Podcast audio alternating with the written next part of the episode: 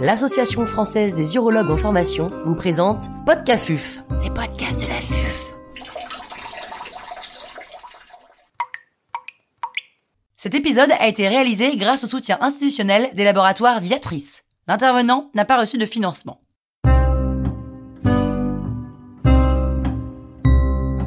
Sténose de l'urètre antérieur chez l'homme. Point clé des recommandations.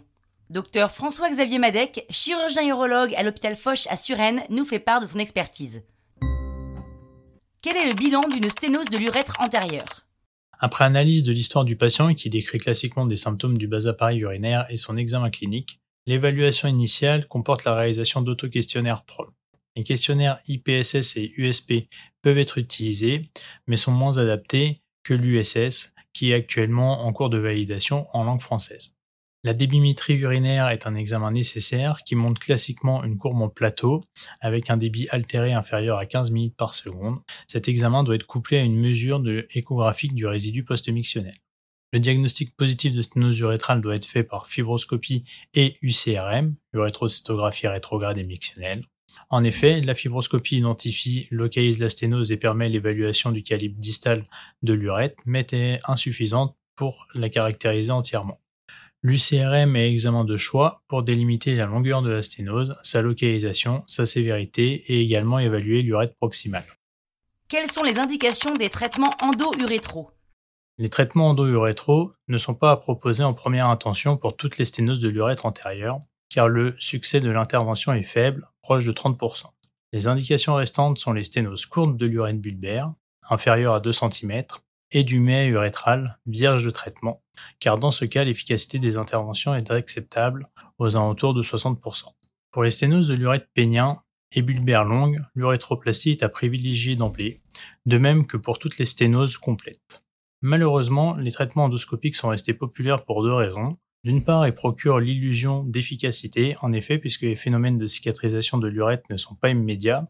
Tous les traitements endoscopiques vont donner l'illusion d'une efficacité à court terme, améliorant temporairement les symptômes des patients, mais permettant rarement de guérir de la sténose. D'autre part, la facilité de réalisation de ces traitements par rapport aux urétroplasties a longtemps fait justifier l'utilisation répétée de ce traitement, faisant oublier que l'objectif est de proposer un traitement curateur aux patients.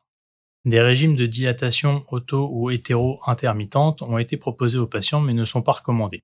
S'il est proposé, ce traitement doit être assumé comme palliatif car il laisse l'urètre pathologique perméable sans permettre de guérison. Les patients doivent être informés qu'il est associé à une altération de la qualité de vie et de multiples complications. Par ailleurs, du fait des traumatismes urétrales répétés que vont engendrer ces dilatations itératives, la sténose va s'aggraver et se complexifier, de plus, si les patients sous dilatation intermittente souhaitent rediscuter des possibilités thérapeutiques, l'évaluation précise de la sténose est délicate et va nécessiter un repos urétral. Période sans manipulation urétrale de plusieurs semaines afin que le phénomène de cicatrisation de l'urètre soit complet et que l'UCRM ne sous-estime pas l'importance de la sténose. Quelles sont les techniques d'urétroplastie et leurs indications? La sténose de l'urètre nécessite le plus souvent une chirurgie de reconstruction urétrale car le taux de succès à long terme des urétroplasties est élevé, estimé entre 70 et 95% Le choix de l'urétroplastie dépend de la localisation, de la longueur, de l'aspect de la partie euh, sténosée de l'urètre et de la présence de, de spongiofibrose. Actuellement, les principales techniques d'urétroplastie sont les techniques d'excision à stomose, incluant les techniques sans et avec transsection du corps spongieux, utilisables pour les sténoses de l'urètre bulbaire inférieure à 2 cm. Les techniques d'élargissement de l'urètre avec greffe libre pour les sténoses de l'urètre antérieure, quelle que soit leur longueur et leur localisation, mais avec une lumière urétrale persistante.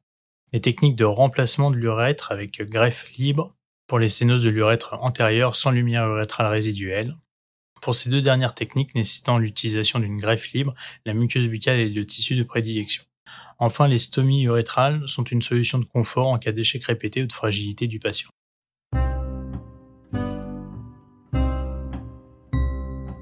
Un grand merci au docteur François-Xavier Madec pour ses conseils précieux. C'était Podcafuf, les podcasts de.